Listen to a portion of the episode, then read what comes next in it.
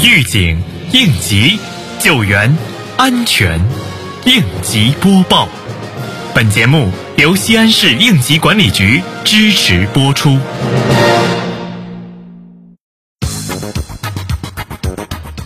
日前，浐灞生态区召开一季度安全生产工作会议暨二零二零年度安全生产先进单位及先进个人表彰大会。会议通报了生态区一季度安全生产工作情况，安排部署了二季度安全生产重点工作，与行业监管部门代表现场签订了国家安全发展示范城市创建目标责任书，并对二零二零年度安全生产先进单位及先进个人颁奖。会议强调，各局办要切实提高政治站位，对标工作任务，确保安全生产形势稳定，统筹推进创建国家安全发展示范城市工作有序开展。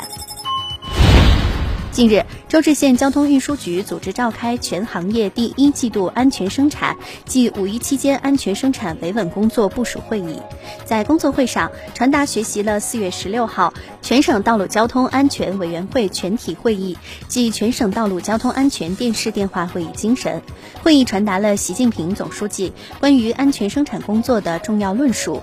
会议通报近期事故情况，要求各单位深刻汲取近期全国交通事故教训，切实抓好当前行业安全生产隐患大排查、大整治、大检查活动，切实消除各类安全隐患。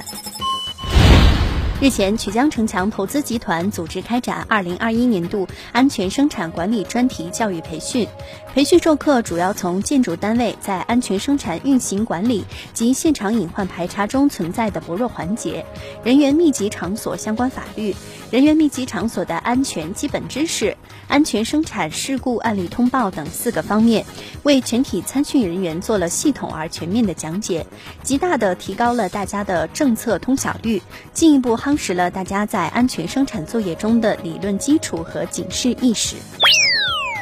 五一假期即将到来，西安市应急管理局提示注意消防安全。当火灾发生时，正确拨打幺幺九进行报警很关键。报告火警时，为了使消防队能够迅速的到达火场，应该讲清以下具体报警内容。发生火灾单位或个人的详细地址、火灾概况、报警人基本情况及安排人员接应。无论是个人还是单位机构，一定要加强消防安全隐患排查，强化消防安全意识，提升应急处置能力，用自己的实际行动减少消防员走向危险的次数。感谢收听本次应急播报，我是小陈。